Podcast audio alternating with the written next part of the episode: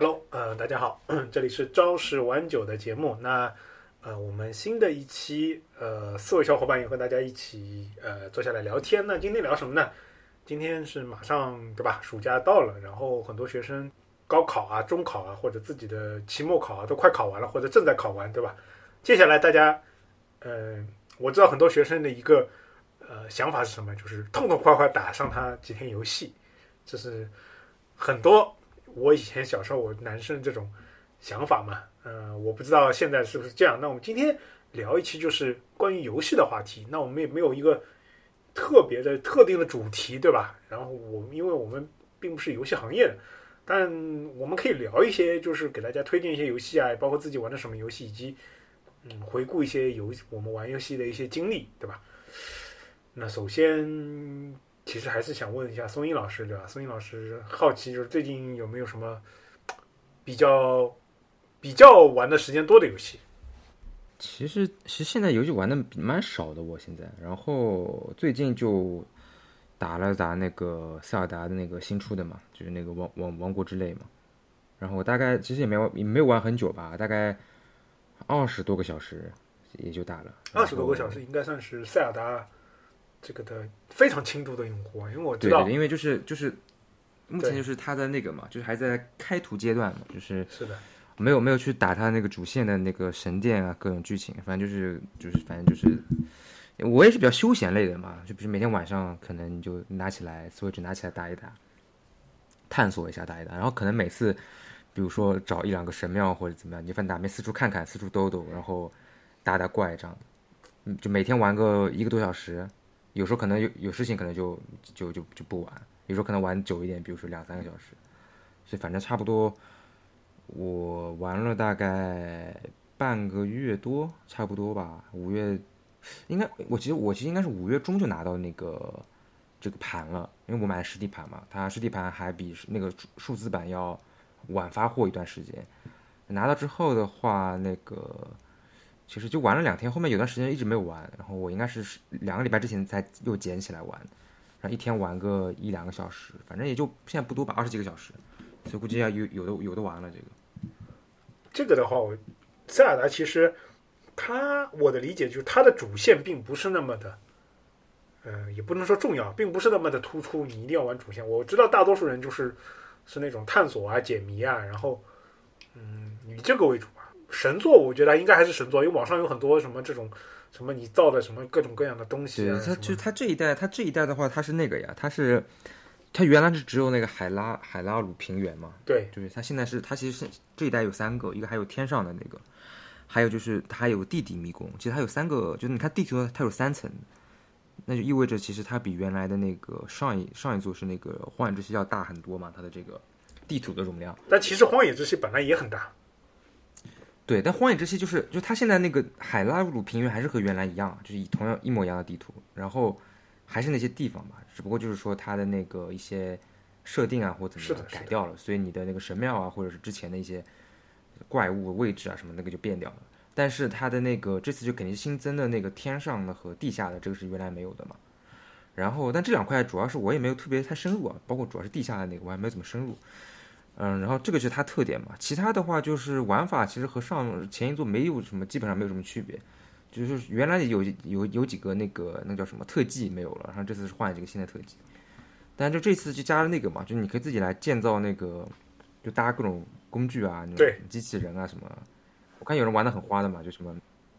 什么航母我都搞出来了嘛，什么各种，但那个就是，但那个其实我我倒是有点不是很适应，是说就是。因为我是不是接电视玩的？就我一直就我这个 Switch 一直都是掌机模式，基本上我是第一代塞尔达出的时候我买的这个机器，就一八年的时候大概，哎不是一八一七年一七年什么一七年年底的时候大概是我我买的这个机器，就正好是他们第一座出的时候，然后到现在也反正五六年了嘛，六六六年，我就是基本上没有怎么插过电视玩。就我都是掌机模式嘛，然后掌机模式的话，它这一座是可以，就是你不是有个技能叫做什么什么什么什么什么，就就什么那个锻造手啊，就是你可以就是搭积木那种嘛。它那个的话，就我我感觉就是有时候可能我那个这个是可能是熟能生巧，熟熟能生巧，也就有时候就是你觉得它那个你要各种转换方向，然后你要把它这个比如轮子搭到那个盘子上面，就有时候就感觉没办法一次性做干净这个事情，就感觉还还还还挺烦的。就就我感觉可能我不知道啊，就我不知道是不是因为如果用那个它的那个手柄的话，可能会好一点。反正我是感觉有一点不是特别。我感觉应该是大多数的这种建造类的都是要花很长时间的，很多时候，嗯，可能可能还是要放在电视里面，电视上玩比较好。那采访一下阿汤和 Yuki 讲，最近玩什么游戏吗？或者说你很想最近想计划玩什么游戏？呃，我我说我先说吧。然后我最近其实一直在玩的游戏游戏就是那个雀姬，呃，就是其实它其实主要是在上面打日马，就它其实属于棋牌类游戏，不是属于传统的嗯就打。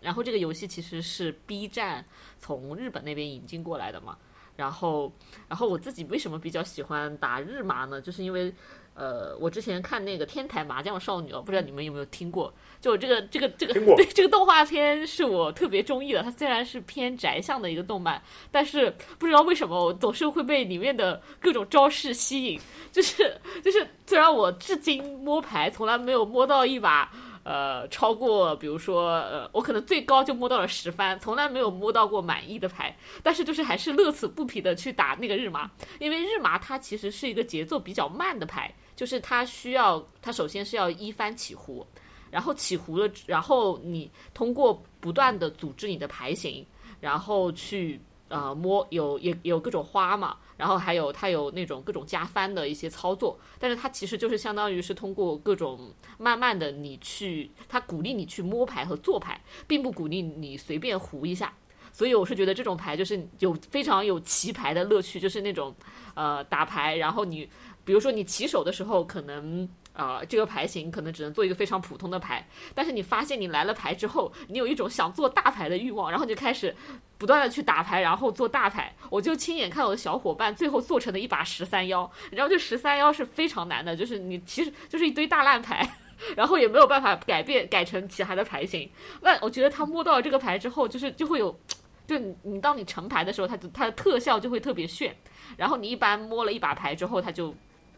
相当于就会把别人给清空，就相当于一一一轮就结束了。哎，那日麻的话，你是跟别人一起打吗？就是我我说我是在雀机上打嘛，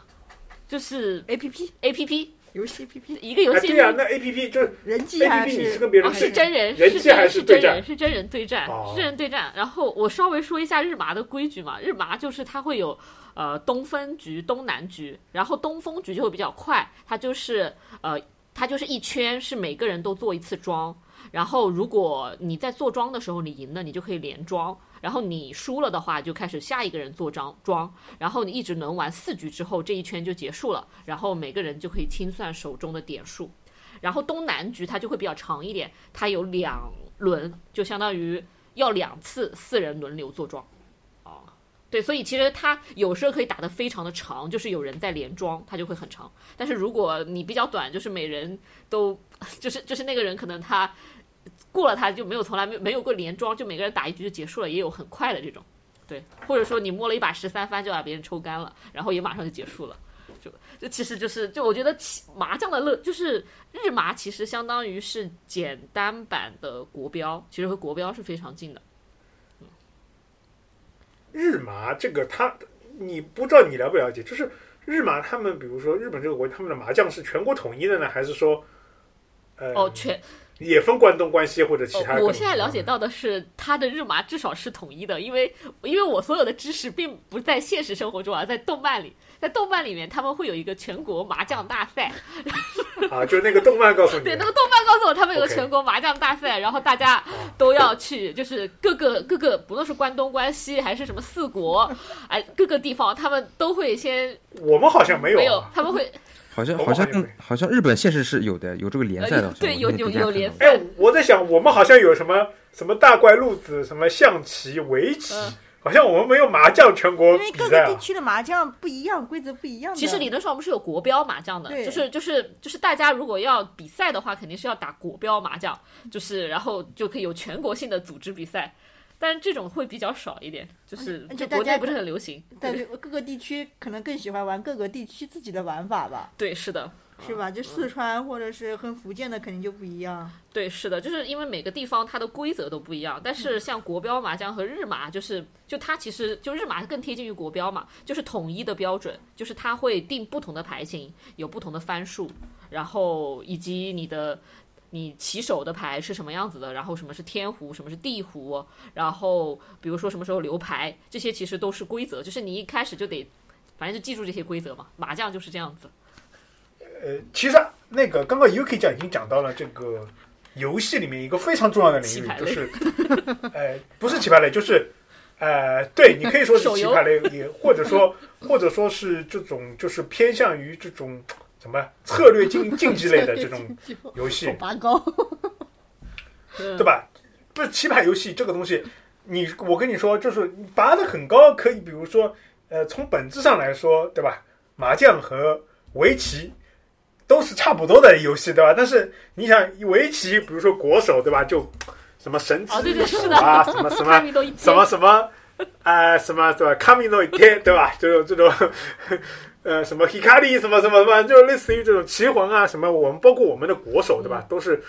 讲究非常那个的。那其实跟麻将啊什么，其实呃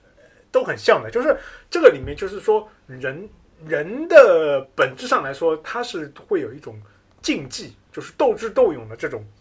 心态在里面。就所以很多人是，呃，就刚刚你说的，比如说我麻将，比如说喜欢经营策略，对吧？就是然后最后就是像像像像像像什么种田啊什么，最后就就啊铸铸成了一个，对吧？然后就跟你跟你去 对，跟你去搞嘛。然后，呃，其实这块我就想到了，刚刚本来我们之前那个一开始对的时候，我没想到就一个非常重要的棋牌类游戏，就是呃，可能有点暴露年龄，就是三国杀，哦，对，这个确实我也玩过对吧，？就这个是一个很可惜的棋牌类游戏好火。真的还挺好玩的。其实，啊。其实我真的觉得三国杀是一个非常好玩的游戏。但但是我我我三国杀只知道第一版，就是最早的那个，哎我也是升级很多版。对嗯，就后来就完全什么神神什么神什么，我觉得完那个我就完全不那个了嘛。我好像现在还是有还是有就是网上的那个平台可以玩的有的有的。就它其实我感觉没有经营好，如果经营弄好的话，我觉得，嗯，往竞技类推广，然后再走一些模式，我觉得应该挺好的。至少在我们有一段时间是大家桌游和就空下来大家一起玩的这么一个非常非非常普遍的一个游戏吧，包括网上也是。就那个那个什么平台，浩方还是什么还是什么那个，好还是那个他盛大还是什么，他自己有一个平台的，反正，呃，我我我记得我那个时候，呃，我我记得说我那个时候在国外，我们在读书，然后一群留学生周末，呃，一个下午，比如说周六一个下午就。就大家早上先到一个同学，就比如说他们的 house 比较大的嘛，就比如说四个人租了一个 house 嘛，然后就到他们的那个厅里面，然后对吧？然后点点好点好披萨，然后就打三国杀，可以打一个下午，打到晚上七八点，然后回家。哦，就感觉真的是非常有意思的。啊，包括我去年去谁家做客，然后我们又把那个原来的那个三国杀拿出来了，哎，玩了一下，觉得还哎还是挺好玩的。就我们没有玩，就刚刚孙英提到那些后面的东西，我们就玩了前面几个，就是标准版和那个风铃吧，好像就就到这几个，后面后面的包我们都没有玩了，因为我们也不懂。我是那个，我记得高中的时候啊，我高中的时候，我大概是我班级第一个，我我买了一买了一盒三国杀，然后大家就开始玩。然后我记得有有一次是那个春春春游还是秋游，去那个南京嘛，然后我们就很多人就在那个酒店里面就就就就就打到很晚很晚。对真的是三国杀，三国杀它好像是二到八个人吧，我记得是，所以其实就是你你你那个你一局可以有很多人打的，然后就是它比较。就是怎么说呢？就反正也比较比较杀时间，的确是这样，对吧？别杀时间，然后反正就就这样子。呃，但但是你说竞技，我觉得我倒不觉得，因为他这个毕竟不太好竞技哦，他每个人角色不一样，他就是有的呀，每个人有的有的，他后来有很多什么三 v 三啊，天然难度不一样吧？对对啊，那可能就是新的规则，大概不是不是原来那种什么原来不是什么主攻反贼什么，就是你要每个人角色啊抽到不一样的话，你对对对你肯定难。那个难度是他们不一样的嘛他们有规他们有规定的呀，就是比如说最后啊，就反正有分数的，就是哦，啊，类似于这种，完全这样嗯 是的，我只知道有那那那那肯定，有那那那那肯定有吧。啊，吴真生有什么过河过河拆桥是吧？顺手牵羊。我只知道这个这个这个脑子里面偶尔能闪过一些小小的故事。但很真的就是很悠久了。我觉得这个，嗯，这这个东西还其实也是代表了一个是的，因为我觉得比较好的一个三回忆吧。国杀一开始是从线下发展起来的，的，然后慢慢就有了线上，嗯所以我觉得它其实这个发展的过程其实还是挺挺友好的，就是就是就是相当于那个时候一开始是在线下玩，因为就可朋友聚能线上。会什么的，对对对对对对，然后然后然后后来就是互联网应该是比兴起了，或者说是更好了一些，所以他就搬到了线上。但是搬到了线上之后，反而就是大家就很少在线下玩了。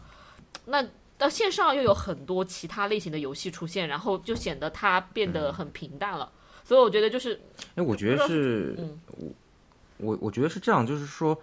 那个三国杀它，因为现在我不知道你们知接触不接触或知道不知道，就现在其实那个还是有很多地方玩桌游的嘛。嗯有的，但是现在就是现在的桌游的话，就是很少有人玩，也可能估计也有啊，就是就比如说不怎么玩的，过去还是玩三国杀，但现在都是玩一些就是那种更桌游的那种，就是狼人杀规则说明很复杂啊，狼人杀也是啊，但狼人杀还不太狼人杀也有点过了，过了那个就就是什么阿瓦哦阿瓦隆什么的，对吧？就是我阿瓦说是。我过说是那种，就是比如说一一大一一两个大盒子，然后里边有各种道具、说明书什么的。哎对对对剧本杀它剧本杀我觉得都不能算是桌游类了吧？它是桌游类，它是桌游类啊，它桌游类，我是它其实是大型策略桌游是的，加它是它是桌游加上角角色扮演，对反正欧美没有剧本杀的吧？剧欧美欧美好像没有剧欧本杀。没有欧美有剧本杀就是欧欧美有，你可以去 B 站上搜。我当时候在 B 站上看到它有啊，我忘了，欧美是那个什么跑团吧？什么什么 D N D 什么龙龙与地下对城地下城这种，对龙与对对，地下城是角色扮演对龙与地下城是角色扮演这种，但是也有点剧本啊，杀对，，在啊有有一点像，但不完全对对对一样吧？就因为它没有剧本的嘛，它不需要你看什么看看什么看看两页什么哦什么，不对不对，我想到了，我刚刚的论点是有点问题的，就是国外它真的应该是 论点，不它国外真的是真的是有的，就是国外是有很多呀，国外文化只是说我们的剧本杀更加丰富，就比如说以前我它我就不太一样，他对对对对对这个东西。就我可以跟大家讲一下，就是正好要讲到这个游戏，也跟我们游戏有关啊。就是剧本杀这个东西呢，我们首先说我们国内的，嗯他嗯就是我们以前某总他特别喜欢玩那个剧本杀，所以带我们去玩过几次，知道吧？就真的假的？真的，某种特别喜欢杀有几种。类型，什么情感剧本，然后策略谋略类他喜欢玩那种策略破案的，知道吧？我们就被逼演这种什么民国警察什么的，知道吧？还还去穿那种那么民国警察特有的那种，像像那个像那个套鞋一样的皮皮呃皮呃什么皮鞋，你知道吧？很矮脚的 啊，不说了，这个嗯，就是我们是有我们的剧本相对来说是比较呃丰富的，国外应该是说。它它它是有一个传承谱系的，就最早的其实是那个，就刚刚苏英说的 D N D，就《龙与地下城》，然后《龙与地下城》它开发了一系列规则之后，就别人基于《龙与地下城》里面开就开了好多那个就副线，大家了解吗？就是比如说那个就基于《龙与地下城》的架构里面有那个什么魏魏什么被遗忘的帝国，嗯。什么什么龙枪，什么编年啊史，是这博博博德之门什么什么？哎，博德之门就是就就这个东西，它是就是基于这个框架之后，它又编了很多这种副线情节吧，就相当于我基于你这个设定搞的这个游戏，然后我们每次玩游戏就是扮演不同的角色，对吧？然后他那个骰子，他那个骰子不是会判定效率，奇形怪状的嘛判定你概率是成功还是失败。哎，对对对对对对对对对，就就国外就一一直沉迷于搞这个，然后接下来就接下来我们就过渡到就是说，呃，有了这个之后，迅速过渡到就是呃，很多人就把这个东西搬到了那个游戏里面，然后就出来了，就是那个 RPG。哦。就原来的 RPG 其实说白了就是线下的 RPG 嘛，哦，这是我们现在说到的 RPG 就是角色扮演游戏嘛，其实就是线上的。是这样子，原来原来有这种渊源，因为我最近发现 B 站上有那种国外的玩家，然后录的《龙与地下城》，我觉得还挺搞笑的，就他们演的特别搞笑。啊，对对对，但但但是就是那个我们这边这个剧本杀，它它其实主要，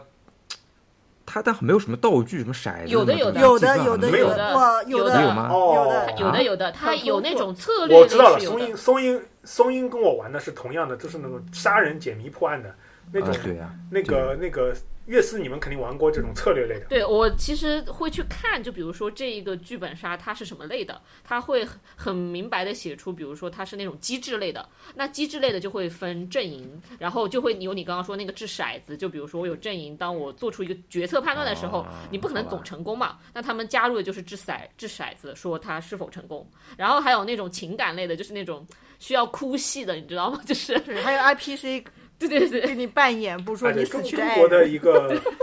中国的剧本杀，它最关键的是问题是你要自己入戏，你如果自己没有入戏，你对你入不了戏，就觉得在那读剧本，然后很尴尬。对，还有就是曹老师和宋英老师刚刚他们可能玩的多的就是那种推理类的，这种我是玩不动的。是因为我当时被某总拉拉去团建，专门搞这个东西，知道吧？我知道他就是我印象当中只会玩这个东西，就最后是谁杀了谁，就反正就是，就这个这个就很像什么呢？这个就很像那个，后来我想想，这个就很像那个什么，嗯，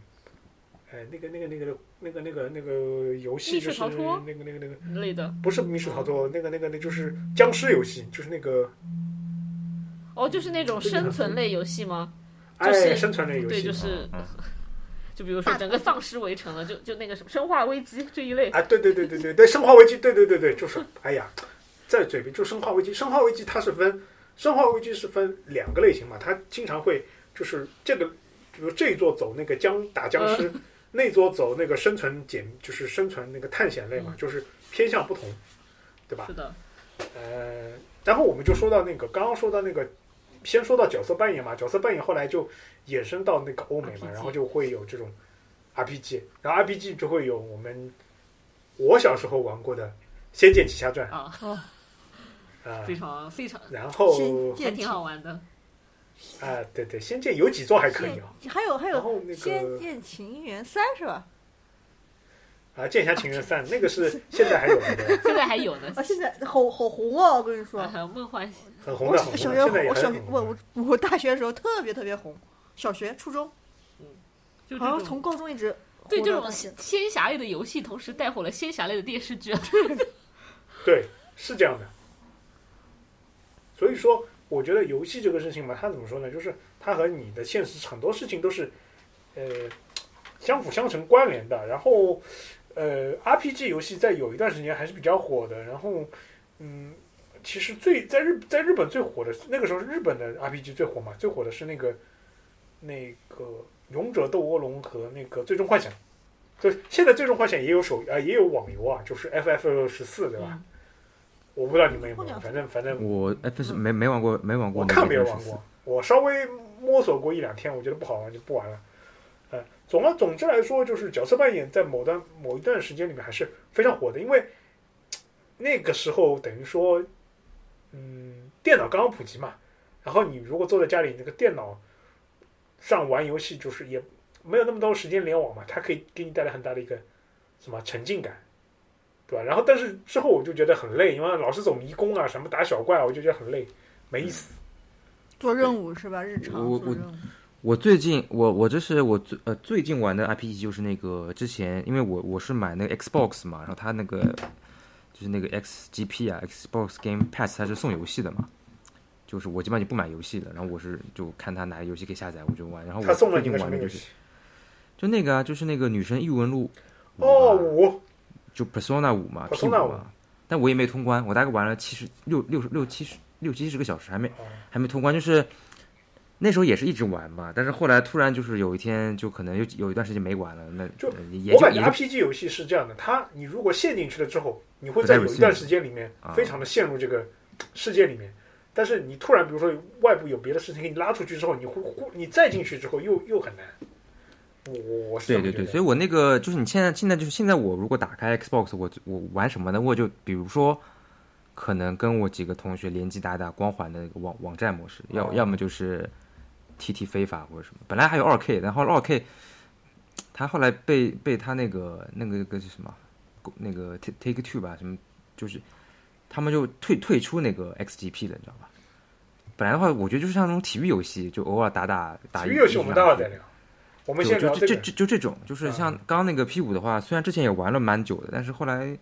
就突然不玩了，也没有想说再怎么样回去再续上去，就没有特别大的这个、那个这个这个 P 五这个游戏，嗯，我是这么觉得的，就是如果大家有兴趣，就是如果你不不喜欢 RPG，我也推荐你去。假设你你你有像松鹰的哎，就是 XGP 的那个这个会员什么，你可以尝试去把这个游戏下载，然后玩玩个呃两三天，感受一下它的那个游戏的里面的 UI 和歌曲，还有这个画风，就是呃，它会让你的审美有有一定的提高。就我接触到的 RPG 里面的 UI 设计和那个音乐设计，包括开场的一些动画或者什么，整个这和在这几年里面，就是《女神异闻录五》是一个很很高级的、很高级的。到时候我们这一段里面可以配配个那个 BGM，就是他他一开始上来的那个，像在那个滑冰的这么一个，你知道吗？就是 Yuki 讲，你知道吗？那个 P 五它一开始片头有一段那个几个主角的那个登场那一段，那一段设计的那个人，那段设计那个人是那个冰上有理的那个那个那个那个那个那个动画的那个监监督还是谁？就冰上的有理，就是就那有一段时间很火的嘛，对吧？虽然我不看啊，因为它总是可以和现实映射起来。哎，总总的来说，总的来说就是，嗯，这种太花时间的游戏呢，我觉得就是如果大家现在如果空下来，比如说暑假里面真的有时间，也可以去了解一下，也可以去玩玩。就是如果你特别喜欢带入某个，你特别喜欢有代入感，带入某个时间段，就比如说你想带入古古代仙侠，你去找类似什么刚刚说的什么剑侠情缘啊什么。然后什么，这个现在还是很火的啊，跟大家说。还有线下、呃。然后那个，对，线下活动呢，那个，呃，本人也是玩过的，啊，本人也是纯纯阳和那个另外一个门派玩过的。啊然后，啊，然后那个再说那个，就是如如果你对，比如说就解谜类的，就是可以玩一下，比如说小岛秀夫的那些什么合金合金装备啊，什么这些，这是都都可以。了解一下 RPG 啊，RPG 这一块其实现在也有点示威吧，但是总的来说还是有，如果带入沉浸感还是还是可以的，对吧？然后就呃，如果但是如果可能你嗯、不是特别就是对吧，想追求一段故事的，那你可以去玩其他的，比如说什么类似动作类啊，什么刚刚说的竞技类。然后我这边补充一个 RPG 这块，我前一段时间。那虽然说前一段时间也可能一两年之前玩的一个游戏，就是推荐大学生可以去玩一下，就是《如龙》啊，未成年人不要玩这个游戏啊。就是呃，也不是说未成年不要玩，就是未成年人人如果接触这个游戏怎么说呢？嗯、呃，它其实讲的是日本的一个，他们他们讲他们叫做呃亚库扎嘛。其实就是我们翻译来是黑社会，但其实他们那个就是叫什么极道，对吧？就讲讲述这种江湖情节的情谊啊这些事情。然后呢，嗯，里面反正呃不是宣扬黑社会的，但是整个来说是会讲述，就他会把这种呃江湖情节夹夹杂着这个，就是说黑社会里面的一些，比如说讲讲的道义啊，然后这种东西给你宣扬的，就类似于你有点看那种。港片，你知道港片的感觉，就香港故事，香港大家去看，就是周星驰、呃成龙那个时候所谓的黄金年代，那个时候很多片子都涉及黑道嘛，对吧？这个时候会给你有一些那种梦回那个的感觉，然后，嗯，就就武侠黑道嘛，就是这种，就就大家如果要这种感觉，就最最简单就是那个最最新的那部《唐人街探案三》，对吧？就这里面就会涉及到一些日本黑道的那些东西吧，反正就就这个的话，而且你会接触到日本的那个歌舞伎厅，他把日本歌舞伎厅就是、嗯它里面叫神视厅嘛，就把这个基本上复刻了，对吧？如果你喜欢这种啊日式日式的这种很密密麻麻的建筑的这种风格的，可以去啊玩一下。嗯，大概是这么一个。然后这故事还推荐大家玩《如龙零》吧，故事还是比较感人的。嗯，然后我们就说到那个体育游戏了，对吧？体育游戏，嗯，可能可能我玩的比较少，但是我我以前很久很久之前，呃，也是非法和实况的那个玩家。但这个两个游戏，反正我知道两个两个是有什么互相看不起的。我不知道你们有没有没有玩过，就是所以你有没有玩过实况？实况以前一直都是玩实况的呀，这后来实况不行了嘛，就是所以就就玩非法了嘛。也不是，其实我就是说实话，现在玩的也不是很多，因为我最早的话是小，就是以前读书时候嘛，以前就是以前是那种我们会那个怎么说呢？就我我我们讲叫做操机嘛，就是去那种包机房啊对打 PS 二啊，PS 二的话，那当然最火的肯定都是实况，那是毫无疑问的。就是对吧？就是最火都是实况，然后其他有些人玩玩什么 GTA 啊，有些人玩玩什么火影啊，像我们也对战的，然后或者玩玩什么别的一些什么游戏，但反正最火的肯定是实况嘛，那时候，然后那时候没有人玩非法的呀，当然非法也有，但是不会有人玩非法的，都是玩实况嘛。然后那时候玩的比较多，就是比如说跟跟人家对战，要么就是我自己打的话，就是会打那个他们那个实况有大师联赛，就是你自己是一个，就是你自己运就自己是个球队，然后你打一个赛季这样子。但但但都是都是单机单机的嘛。然后其实后来你到现在进化很多代之后，现在那个实况好像已经是那个了，它现在都是就是 free to play 的，你知道吗？就是说它它是就是你你玩游戏是免费的，下载游戏是免费的，然后里边的部分内容好像是你要花钱在解锁，它是这种模式的，已经是就实况啊，这个是国内代理的吧？代理不是就是就是就是就是就是就是实况。实况已经沦落成这样了。啊，对，然后这食堂名字也变了，本来它实况是就是日文叫 Winning Eleven 嘛，然后英文叫那个 PES 嘛，Pro Evo- Evolution 什么 Soccer，现在好像又又又又改了，现在个什么 E E Football 什么东西，反正就反正现在实况反正最近几座非非常垃圾，好像。就反正就被人家狂批，嗯对，然后又因为反正就就就那个。然后非法是什么样的？非法现在都是那种氪金了嘛，就是变成那种什么刷卡包啊，什么这种，什么抽卡的，反正这种我也这个是因为非法在国内是由呃呃某公司代理的嘛？不不不不，我说就是就是全部全部全球全部吗？我我不能我不能我不能拿那个巴萨不是不是前两年我不能拿巴萨拥有梅西吗？我不能吗？不是不是就是看你玩什么模式啊，就是你比如说像我非要还是我随便就是就 pick up game 嘛，就随便打打，就比如说随便跟电脑打一打，或者有人有人到我家我给他踢两盘，就那那种你无所谓啊，都还可以嘛。就是就玩那种那个生涯模式，或者玩那种、就是像那种球球队的模式嘛。现在很多会拓展出来的那种叫做足球经理模式，或者叫那个生涯模式。就是你先过来的话，就是就是你这个队很垃圾的嘛，都是没不认识那些人嘛，然后你需要刷卡包，然后有些那种那种有那种球星嘛，然后就是那种就你要氪氪会要氪金的嘛，就是就是你氪氪金，当然你不氪金也能玩啦，就是你不氪金嘛，你这队这人就垃圾；你氪金嘛，你这个人就牛逼，然后你你打的话，你肯定是比别人要强一点，就这种嘛，就是二 K 也是啊，二 K 它也是各种氪金啊，就是你是。那个什么，反正那个我也没有没玩明白，反正它有那个什么 My Team 模式，就 MT 模式，也是各种开卡包，然后有各种闪的什么人的，就是，比如说你这个是一个科比是什么金金的科比还是什么什么彩色科比，反正搞不清楚，玩玩玩不清楚。然后还有那个你玩那种个人模式，它也是有那种各种刷什么东西，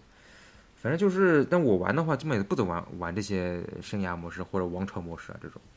就就反正有空就打两盘，踢两盘，就就这样子。啊，这个我可以多说一下，就是首先，嗯，咱们先说那个生涯模式，再说那个抽卡。就生涯模式，其实它有一点点那个，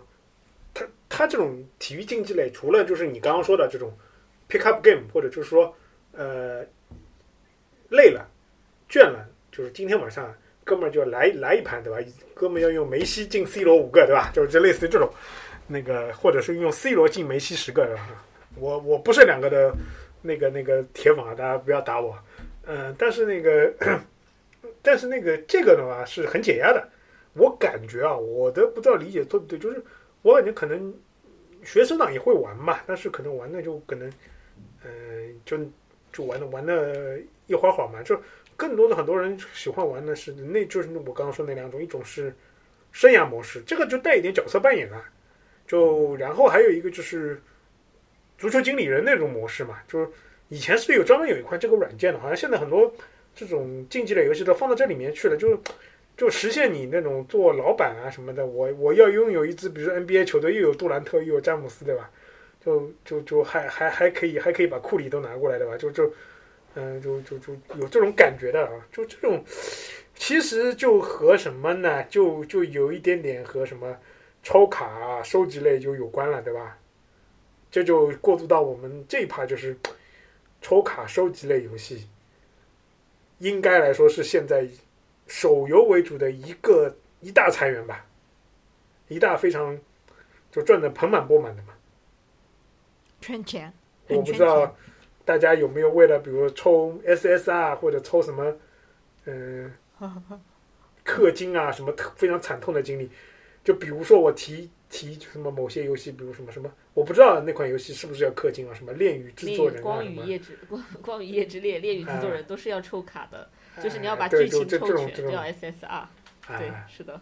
我我我其实是有玩过，但是它实在是太氪金了，我氪不太动，所以我就转到 Switch 上去玩一些乙女游戏了。因为 Switch 上的乙乙女游戏的话，你其实只要花钱，可能三百三百左右吧，然后你就可以从头玩到尾，就你可以解锁不同的剧情，你都不需要再花任何的钱了。就你就这就是你最最大成本了。但是如果你是如果我们是在那个在在手机手玩手游，那你所有的游戏，你的我觉得成本是无上限的。只要你抽卡就六十八。我一开始想抽卡，我很谨慎。哎我我有嗯问题啊，就是你说这个《恋与制作人》，我是我觉得是个，它不是个单机游戏，单机的那种文字冒险嘛，这个还要抽卡的，要抽卡的哦抽卡，的当然要抽卡的了。这也要抽卡。呃，你可以理解，就比如说我我有一个剧情线，然后这个剧情线里面，然后我要把它走完，或者说我要对应完成这个剧情线的时候，我需要有一个这个剧情对应的一个画面，那其实是你要抽卡去完成的，就特别是有一些是非常稀有的卡。就现在我们就是说可以聊一聊，就是游戏嘛，它嗯就是抽卡是一大就是收入来源，哦，确实的，抽卡抽皮肤是一大收入来源。它的那个那个网易的那个阴阳师嗯 啊，你那个很明显嘛，你要用拥有谁拥有谁，你就 SSR 什么什么，包括那个 B 站代理的那个那个 FGO，嗯。那也是一样的，你要有什么什么，你得要对吧？抽卡。氪多少抽，然后它基本上就是说，按比例什么来，就是你对按比例来是这样的，比如说你一张一张抽，它有一个什么概率，然后那个你比如说打包抽十次，什么多少钱打包出十次，保一张 SSR 对吧？然后你拿到的肯定是最烂的那张 SSR。就 SSR 其实里面也分的嘛，就是有的 SSR 真是真的 SSR，有的 SSR 是 比较水的 SSR 的，。确实，你你你这种六十八六十八什么一次的，他肯定给你是最傻的那个 SSR 对吧？然后你这种就概率极低的那种就，就就就就像赌博一样的，你要抽，比如说十波十波那个那个，比如说十十连抽了才会给你一张，比如说类似于你要的那个精品 SSR。SSR。我就讲到讲到阴阳师，他就是我之前玩游戏充了很多钱的一个游戏，就是为了抽卡。然后抽卡时间最长的就是那个两二零年，大家不能三月二三月份不能出门，嗯，实在不知道干什么，就在家里面抽卡，就就因为不能出门嘛，那时候全程就是全程静默嘛，就是那个时候嗯。不能出门嘛，然后上班也不能上，也不能出去玩，快递也没有，然后在家不知道玩什么，然后就在那抽卡，然后天天充六十八好像，就然后开始上班了也好了，也开始不玩这个游戏了，闲来没事去抽卡，那不知道玩什么，那时候就就去抽卡，因为因为你觉得抽卡这个东西，首先有上瘾的，二呢，你每次你那个花这个钱了，你觉得没有在花钱，对，就很快就过去了，充个六四八，再充个然后他，然后他给你还有反馈，知道吧？就是你你不抽了一张，就嗯抽了一个什么，就这种他还有反馈，你知道吧？这个而且那时候还搞活动，可能大家在家都没事干，然后那时候那时候游戏各个游戏都有活动，然后还记得各个会员也是打折的，就是大家充钱。就据我所知，那个时候很多游戏公司，包括偏二次元的公司，或者说偏动漫的公司，日活都很好。对，是，那段时间日活都很对，还有那个。那时候王者荣耀也出了好多皮肤，好像都也卖，也每个人好像都每个人都买，好像什么的。是玩游戏充钱，然后抽卡，然后一抽十十年抽，十年抽，快乐，就很傻。那是我花钱最多的时候为游戏。来，松韵老师有没有为游戏花很多钱的这种？呃，反正我手游我基本没玩过，所 以所以基本上没有没有没有抽卡花花过钱。对我也是，对在手游上花的钱很少，一般都是会买，就是买游戏卡，会可能就就一次性一一张游戏卡消费这种。我还我还我我我我为我第一次除了有抽卡，有些游戏它要去买钻石，买完钻石才能买那些材料。哦，就是会员类似这种对，买买材料。然后我喜欢玩那个就是厨房游戏，那种厨房游戏，然后做菜，然后顾客来了，你要很快的做东西，然后给他那种单机厨房游戏，我也充过钱，跟你说，对阿汤还没有介绍他玩的游戏，你要不要说一说？我就玩这，来，阿汤说一下嘛。我刚刚其实大概大概了解了一下，可以阿汤再不不我就推荐一下你玩那种觉得特别好的或者特别烂的我。就玩厨房游戏，就是之前还喜很喜欢玩，就是什么厨房游戏？分手厨房？不是我，就是烹饪发烧友，烹烹饪发烧就是你做菜做饭，然后别人来点餐，然后你要给别人出餐，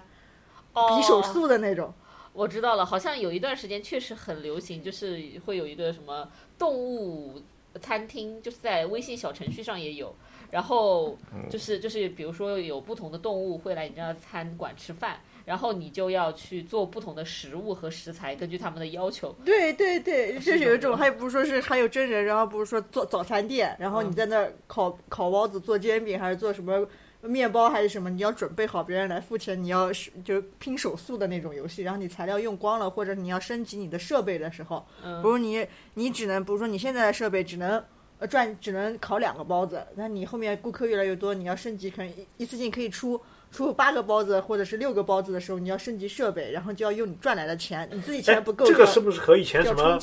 主题医院什么有关系？主题医院类似的，和那个什么还有什么过山车大亨啊，什么海岛大王什么这种。不知道。感觉是这种经营类游呃，戏。对对对，就经经营类游戏，经营类对游戏经营，我很喜欢玩经营类游戏。啊，就也不是，呃对，这经营类游戏真的蛮好的。之前很喜欢玩，跟你说，很喜欢玩经营类游戏。就我，但是我就没想到他竟然现在已经发展出这种靠经营类、靠靠卖道具什么来来来 赚钱对，他就会，然后就会啊这样充钱。对你，你要升级设备或者是要干什么，就要给他给充钱，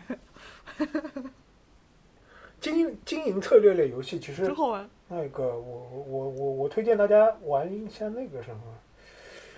那几个就是模拟城市和那个什么什么城市地平线啊什么，反正就那就那那些那些其实。嗯，你大概玩一玩就知道，我靠，搞一个城市真真真真真费劲，我靠，搞一个城市真费劲。然后，你后来什么还有还有什么海岛大亨啊，反正总而言之，你就知道，嗯，对吧？就是说的难听点，就是 这一群刁民怎么天天跟跟真作妖，对吧？就是这种感觉。对我，我觉得，我觉得策略策略经营类游戏，关键是问题是它这个还很很花时间，你知对道吗？你就突然突然你就觉得整整把整把的时间就没了。沉迷，而且很容易沉迷。确实，这个我觉得是非常耗时的，就是就是你得一点一点建，然后每天都得要去点一点，就像就像那个喂小鸡和蚂蚁森林一样很烦。这个经营类游戏就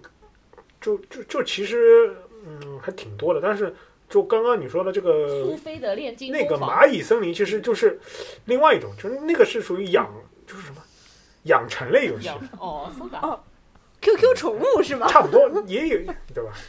哦？就就你你那个养那个小鸡，什么养蚂蚁森林，不就和以前那个那个那个很早很早的什么电子鸡呀、什么什么这种，哦，我知道，就是以前会就很小的时候，当时候就是那种数码宝贝什么的，会有一个你的那个有一个单独的设备，然后上面就有一个那种数码的电子鸡或者你的小宠物，然后你就要给它喂吃的，然后你还可以和你的小对啊伙伴做，呃，那个嘛，拓拓拓拓麻鸽子嘛，对，就 对对对对，是不是是不是拓麻鸽子？是的。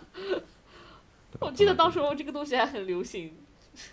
我记得那个托马鸽子还有那个来啊，后面还有那种数码宝贝的那个啊，对对对就是数码数码哎，数码宝贝，数码宝贝有好几款游戏就是类似于这种的呀。嗯，啊，就反正对，反正就就这种嘛。都所以所以这个东西，嗯，怎么说呢？养成类的还是还还还还挺有那个的打头的，而且，嗯，反正我知道数码宝贝是它是有几款类型是，就它会分的，就是这一座那一座，它的那个跨度还挺大的。但是有有几座的确是那个呃养成类为主的，嗯，我我这块其实的话还玩的比较少。但是我我反正我现在看到那个支付宝里面的那个什么蚂蚁庄园啊、蚂蚁森林啊，就感觉这种东西其实部分也 copy 了上面的那个这么这么一个思路吧。总总总肯的来说，定是有啊，就反正这个这个，我感觉这个都是大同小异吧，最终都是这个，就这个思路肯定都是差不多的，我觉得。就是你需要每天来花一点时间，但可能不需要特别多，然后你给它搞一下这样。对但是好像这种好像没有什么盈利模式，有什么盈利模式吗？嗯，不清楚现在还有托马鸽子吗？托马鸽子就是卖你机器嘛，嗯但是是的，他卖卖实体实体给你嘛，嗯就是。这种我觉得可可能会走什么 IP 路线，什么这种这种这种，我知道的就是什么数码宝贝这种，就靠卖游戏还是赚钱的，但其他的还是还是比较少的，都是这种那种、嗯怎么说呢？嗯，很难赚钱。然后这个的话怎么说？我觉得如果你要说赚钱，我不知道你们知道，就是就最赚钱的游戏里面大概是。大概有有有一款是什么样子的？就最赚钱的游戏里面是，就是哪几个类型？最赚钱不是原神吗？不是，嗯，但我没玩过原神其实我没玩过，原神其实我玩过我只是 它很赚钱。我它好 不要讲原神，原神天下第一。嗯，这样我们先这样说一下，嗯，然后然后再说一下原神它有抽卡元素，我知道它有抽卡元素，然后还有有肝有肝的元素，还有氪的元素。就氪就是让你花钱，就花钱，花钱，因为他有抽卡花，钱，对他有抽卡，但是他也但也不他就是如果说如果一个游戏纯纯靠抽卡，你就可以变强，对吧？这个就是嗯嗯那个公司的逻辑对吧？就那个人有一张特别经典的那个对吧？头像是 别人说的，你不充钱怎么变强，对吧？就这是一个，还有一种就是要就很氪的，要就是那个干是吧？那个那个那个，哎，要要要干，特别干的。就原神其实它介于当中，但是它很好的是说，它把那个就二次元，就中国人一大群吸引就喜欢二次元的人给，就是放到这么一个这个这个这个这个这个这个环境里面来玩这个游戏，而且这个画风吧，怎么说呢？就说呢，大家不要喷我，还是比较清新的，有略微有一点点塞尔达的味道，对吧？我已经我已经说的很对，那个了，就是但整个整个来说，它是还是做的不错的，嗯，应该说应该说就是如果你有这么一个游戏能够，就是据我所知，还是有很多日本人玩原神的，对吧？那就从这点说嘛，还是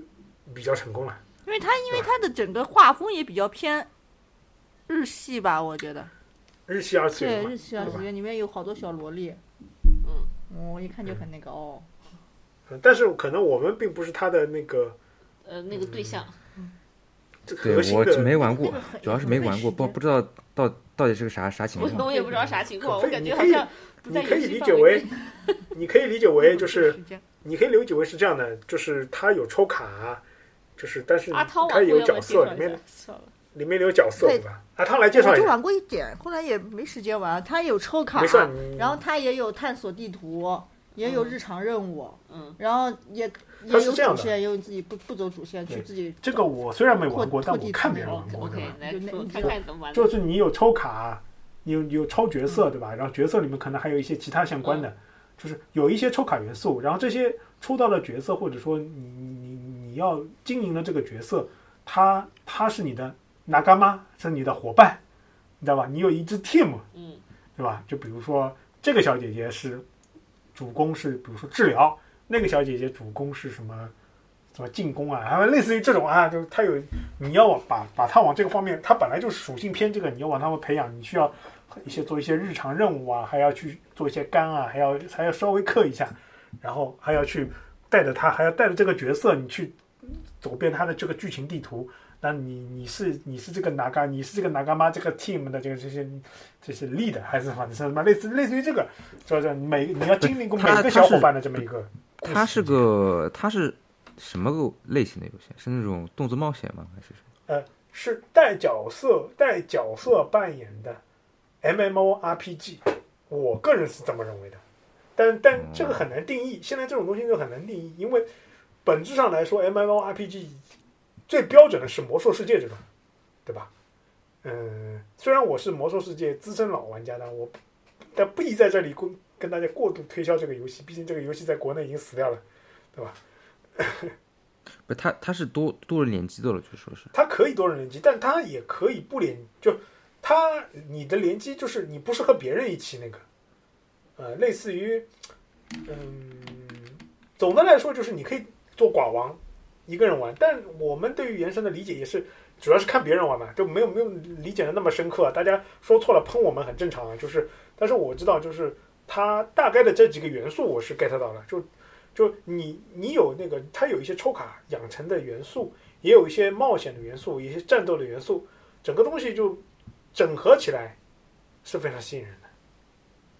啊，不，现在这种游戏的这种就是所谓的路子啊，也不是那么的清晰了，对吧？就嗯，就就比如说刚刚我们说到的《原神》，对吧？还有，其实大家不知道的就是最赚钱、最赚钱的游戏其实是消消乐。就消消乐在日本、在中国都是非常赚、非常非常赚钱，消消乐的受众人群很广，而且而且日活非常好，日活非常非常非常的好。我妈妈都在玩，就我妈妈都在玩的游戏。什么什么智智龙迷城是吧？哎，对对，就就类似于这种，这我可以理解啊，就是比如说，就是像我们一样，就是我刚刚讲那个偶尔打两盘非法，就是你反正拿出来玩个三五分钟，反正就很很很就无所谓的，反正就反正有时有时间打两对局，他也不需要前因后果。嗯像你就是你上班坐地铁也能玩，坐公交也能玩，然后你在家烦了你也玩几把，确实，非是这样非。常非常的碎片时间可以玩。就现在我感觉就是游戏这个东西吧，它它已经过渡到一些，就往另外一些方向发展，它经历了好就很多方向嘛，就就比如说啊，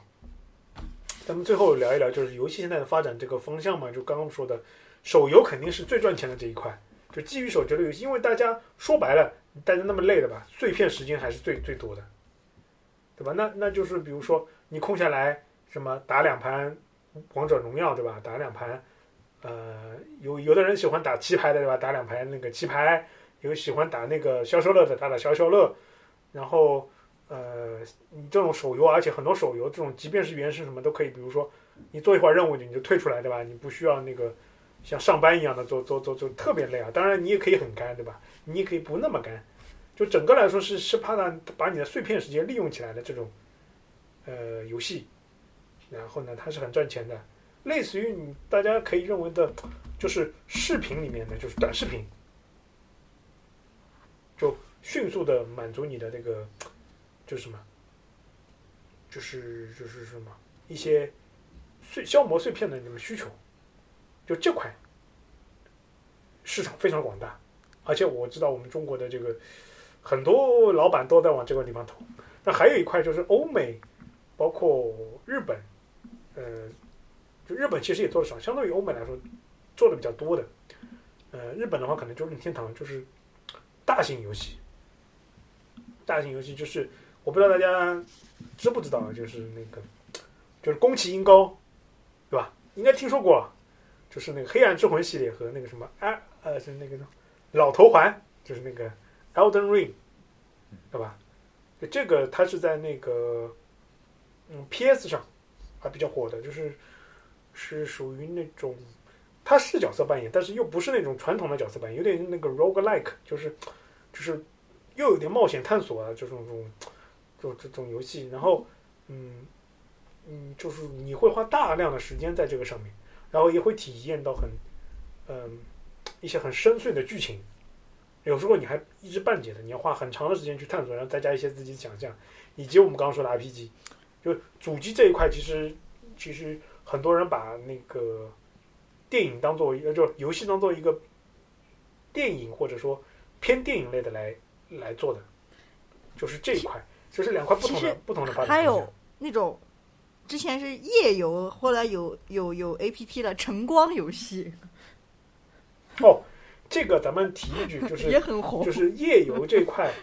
呃，晨光游戏这块其实是就国我认为是是什么呢？就是日本有的那个嗯文字冒险游戏，对，它也很火，也会花就就那。个就那个我不知道知道阿汤和 Yuki 酱有没有就是那个很多乙女游戏乙女游戏是那个文字冒险游戏。嗯，对，嗯。是的，对吧？然后，那日日本的也有一些那个后宫后宫漫的，偏向于后宫向的，它也是文字冒险游戏，包括那个最著名的那个什么《日在校园》对吧？那个《School Days》对吧？也也是也是那个文字冒险向的游戏，嗯、包括那个特别现在特别的火，就是二次元特别特别火的那个 Fate 系列，它最早也是那个那个 Type Moon 那个下面搞的就是文字冒险游戏出来的。然后这个进化到中国，就变成就在这个形式，在就是晨光的那个武侠游戏里面，就武侠仙侠什么游戏里面，就是绽放出了就是什么异样的奇葩。就是我我我觉得，如果大家你很喜欢看网，很喜欢看后宫穿越文，很喜欢看那个，就比如说很喜欢看那种那种那种《甄嬛传》。或者说很喜欢看类似这种的人，你你暑假就学生，你暑假可以去玩玩晨光游戏，绝对让你有一个 完全不同的这个体验。什么什么王爷王爷什么少爷什么爱上我啊 什么这种完全对吧王？爷对吧？完全没有把你什么什么，这时候你会哎怒斥他，还是隐忍不做，然后选择怒啊对对对斥他对对对，而且而且里而且里面的腹黑角色，我靠，那画的美型画的来真的是，你觉得这个反派好帅啊，什么这种，什么这种，类似这种啊，这也是很好的，嗯，就这个就是我觉得游戏啊，它这个载体啊，发展多元多样之后啊，就会给你带来不同的体验，嗯。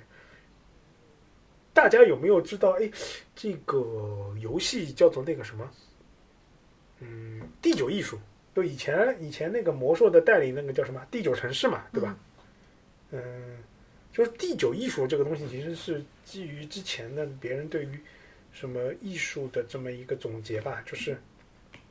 什么绘画、音乐、什么雕塑、什么什么类似于这种啊，就总结了八个，就第八个是电影，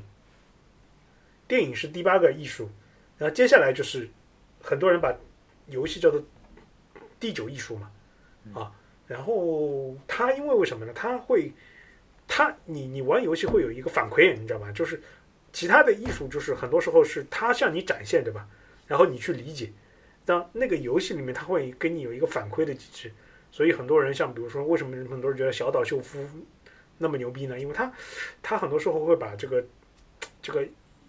游戏带给你的艺术沉浸感里，就是呃放在放在一个很高的位置。所以说，大家总结出来就是我我的总结就是，呃，如果说大家嗯、空下来想，比如说体验一段比较你平时体验不到的那个人生，然后感受一些故事，可以去找一些 RPG 游戏来玩。然后这个特别是主机上的，包括电脑上的。呃，如果就是平时工作比较累啊，可以去搞一点什么，比如说你喜欢打打牌。休闲放松了，对吧？就可以玩玩 US 推荐的那个麻将啊，啊，或者说你下棋牌类的，对吧？然后你喜欢竞技类的，对吧？你是什么非法 NBA 啊，都都很都很好。然后呢，呃，如果说你想就是你就是就是想打发时间，就消磨那碎片时间呢，是吧？手游里面各种各样的游戏都 OK。呃，然后呢，我再给大家推荐就是上班族解压的一个非常好的游戏，就是《三国无双》系列。啊，就俗称割草游戏。就如果很喜欢三国游戏系列，又很喜欢动作游戏，然后压力又很大的，大家下班时候打两局绝对解压啊！杀人如割草啊，就是就一路上就是就是就是你可以从这个什么这一头一直杀杀穿对面，然后就杀那种士兵像割草一样，然后非常的爽啊，然后非常的解压。嗯哎，但是这个三国无双就是我觉得啊，就是你真正玩的话，它因为就是它不是玩那个什么剧情什么故事模式嘛，就玩到后面也很就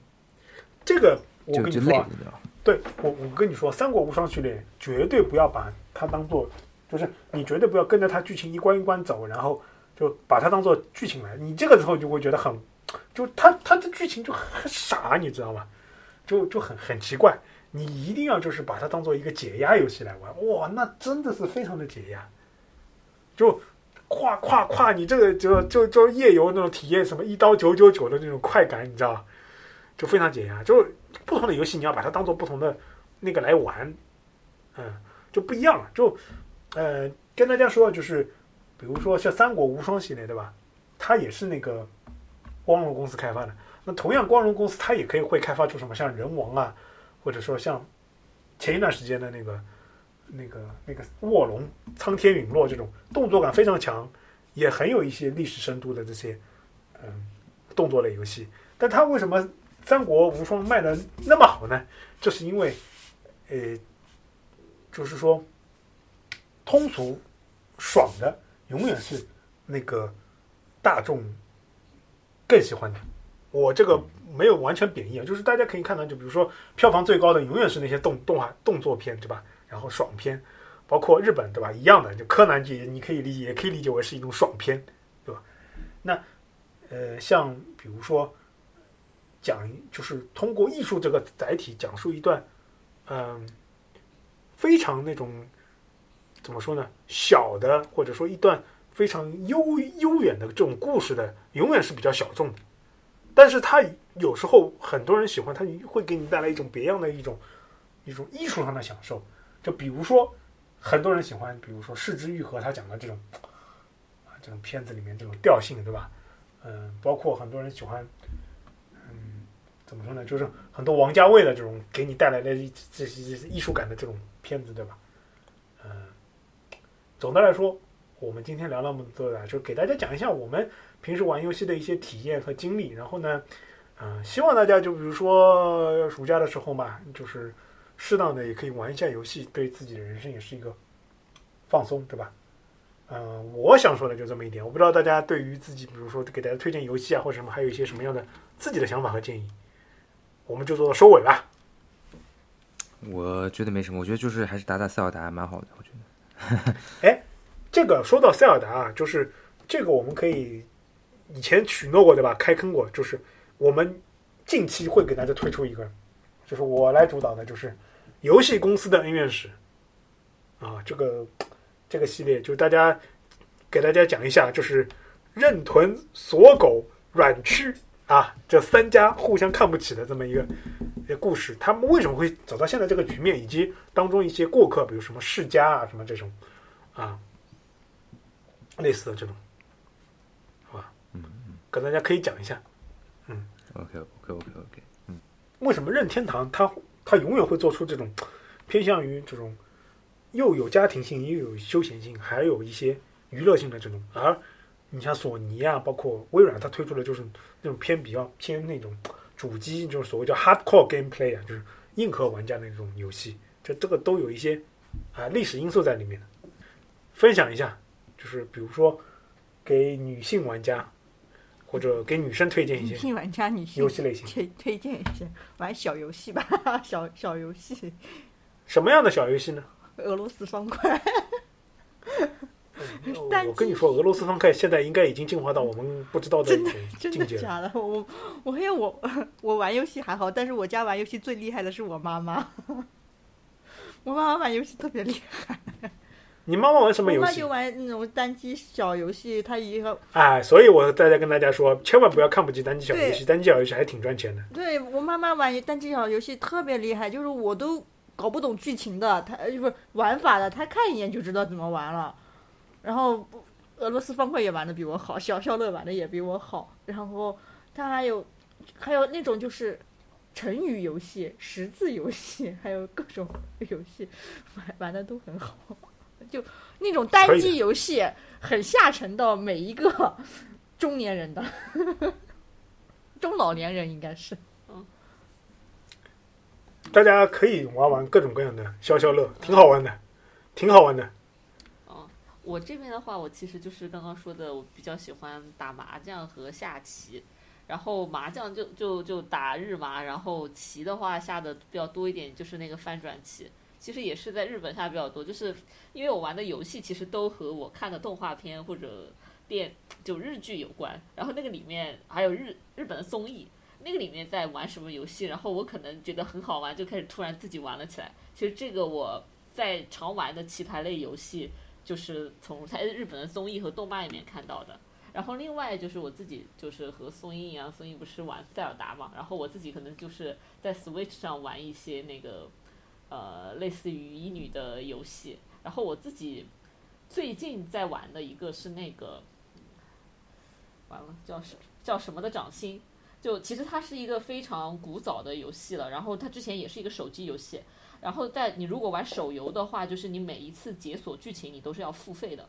就就很贵，就是你的那个钱加在一起，如果单买这张卡可能是五百块钱，但是你玩这个游戏你可能要花一千五百块钱才能玩完所有剧情。所以我是觉得当我当时我觉得这个游戏实在是在 Switch 上玩太好玩了，太划算了，所以我就我就在 Switch 上买了它，应该叫《囚禁的掌心》，还挺好玩的。